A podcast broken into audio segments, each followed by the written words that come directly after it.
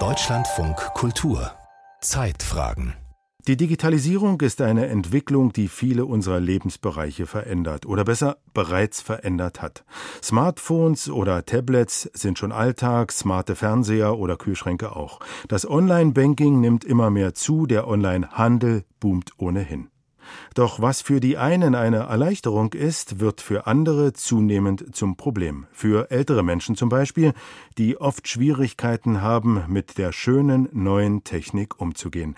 Und weil das nicht wenige sind, gibt es inzwischen einige Hilfsangebote. Axel Schröder berichtet. So, und ich hätte jetzt gerne da die Namen mit rein. Verstehst du das? Und da habe ich keine Ahnung von. Ja, also müssen Sie halt zuerst einmal auf den Kontakt gehen, also auf die Nummer. Am Hamburger Gymnasium Ostermoor werden nachmittags die Rollen getauscht. Dort übernehmen Teenager die Lehrerrolle, die Alten hören zu, wollen was lernen. Zum Beispiel Helga Bosse. Vor ihr auf dem Tisch liegt ihr Smartphone, neben ihr sitzt Fabian. Er ist 15, sie 85. Also ich muss das ein bisschen mehr in meinen Kopf reinkriegen, denn man vergisst ja schon ein bisschen was und man begreift das auch ein bisschen schlecht. Und da ich alleine zu Hause bin, also ist das ideal. Und ich gehe hier zehn Minuten her, also mehr kann ich nicht wollen. An diesem Nachmittag kümmern sich vier Schülerinnen und Schüler um die Fragen der Generation 60 plus. Organisiert werden die Nachhilfestunden für Smartphone und Tablet von der Hamburger Stiftung Generationenzusammenhalt. In allen Projekten geht es darum, Jung und Alt zusammenzubringen, und das, erklärt Mitorganisatorin Silke Busse, funktioniert auch über die Smartphone-Förderstunden an insgesamt vier Hamburger Schulen. Es ist ein Riesenberg, der vor einem steht als älterer Mensch sowieso dann. Und ähm, da ist es tatsächlich total hilfreich, wenn man dort im wahrsten Sinne des Wortes an die Hand genommen wird und äh, einem gezeigt wird, dass das gar nicht so schlimm ist. Bundesweit gibt es immer mehr Initiativen wie diese und der Nachholbedarf von Menschen über 60 in Sachen digitaler Kompetenz und damit digitaler Teilhabe ist groß. Genaue Zahlen dazu lieferte vor zwei Jahren die SIM-Studie. SIM steht für Seniorinnen Information Medien. Thomas Rathgeb von der Landesanstalt für Kommunikation Baden-Württemberg war einer der Studienleiter. Wir sehen ganz deutlich, dass mit dem zunehmenden Alter die Verbindung sozusagen zum Internet abnimmt. Also wenn wir fragen, wer ist denn zumindest mal gelegentlich online, dann sind es schon insgesamt ganz viele, 81 Prozent, 60 plus sagen, ja, ich bin gelegentlich online, aber schon bei den Personen ab 80 ist es dann gerade immer noch die Hälfte, die, die sagt, ich bin da dran. Das heißt, die Hälfte ist eben nicht online, also gar nie online. Auch die Gründe dafür, warum Seniorinnen und Senioren dem Internet, einem Smartphone oder Tablet aus dem Weg gehen, hat Ratgebs Team abgefragt. Bei den meisten von ihnen fällt die Antwort ganz einfach aus. Sie haben keinen Bedarf, sind zufrieden mit einem Festnetztelefon, einem einfachen Handy, mit dem Informationsangebot durch Zeitungen, das Fernsehen und Radio.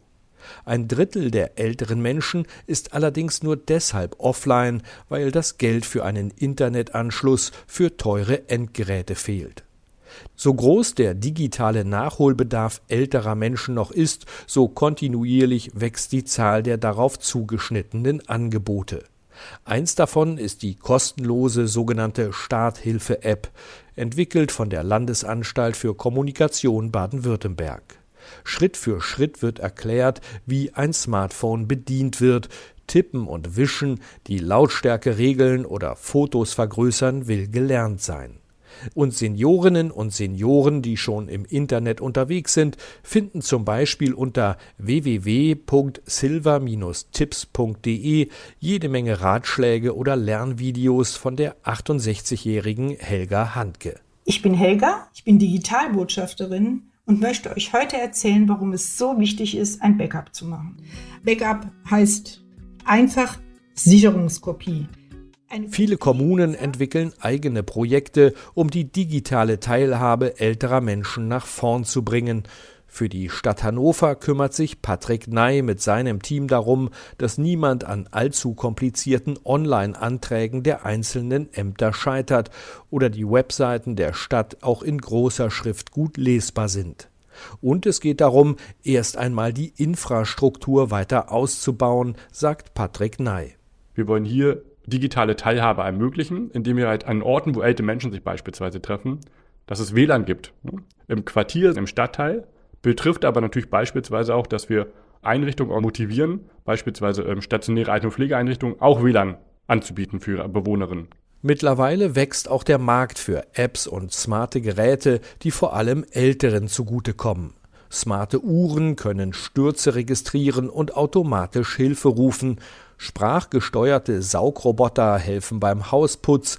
Die Rollläden lassen sich über Smartphone hoch und runter fahren.